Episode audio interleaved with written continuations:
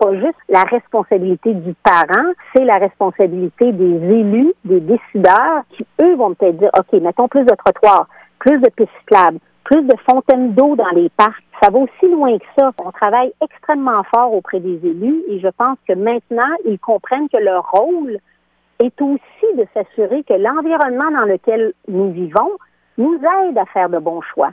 Euh, donc, ce sont des petites choses, c'est pas toujours coûteux, euh, mais c'est vraiment de l'intégrer dans son quotidien et même dans votre milieu de travail. Je peux aller aussi loin que de dire pourquoi que vous vous organisez pas en groupe pour avoir un gros panier de fruits à tous les lundis matins.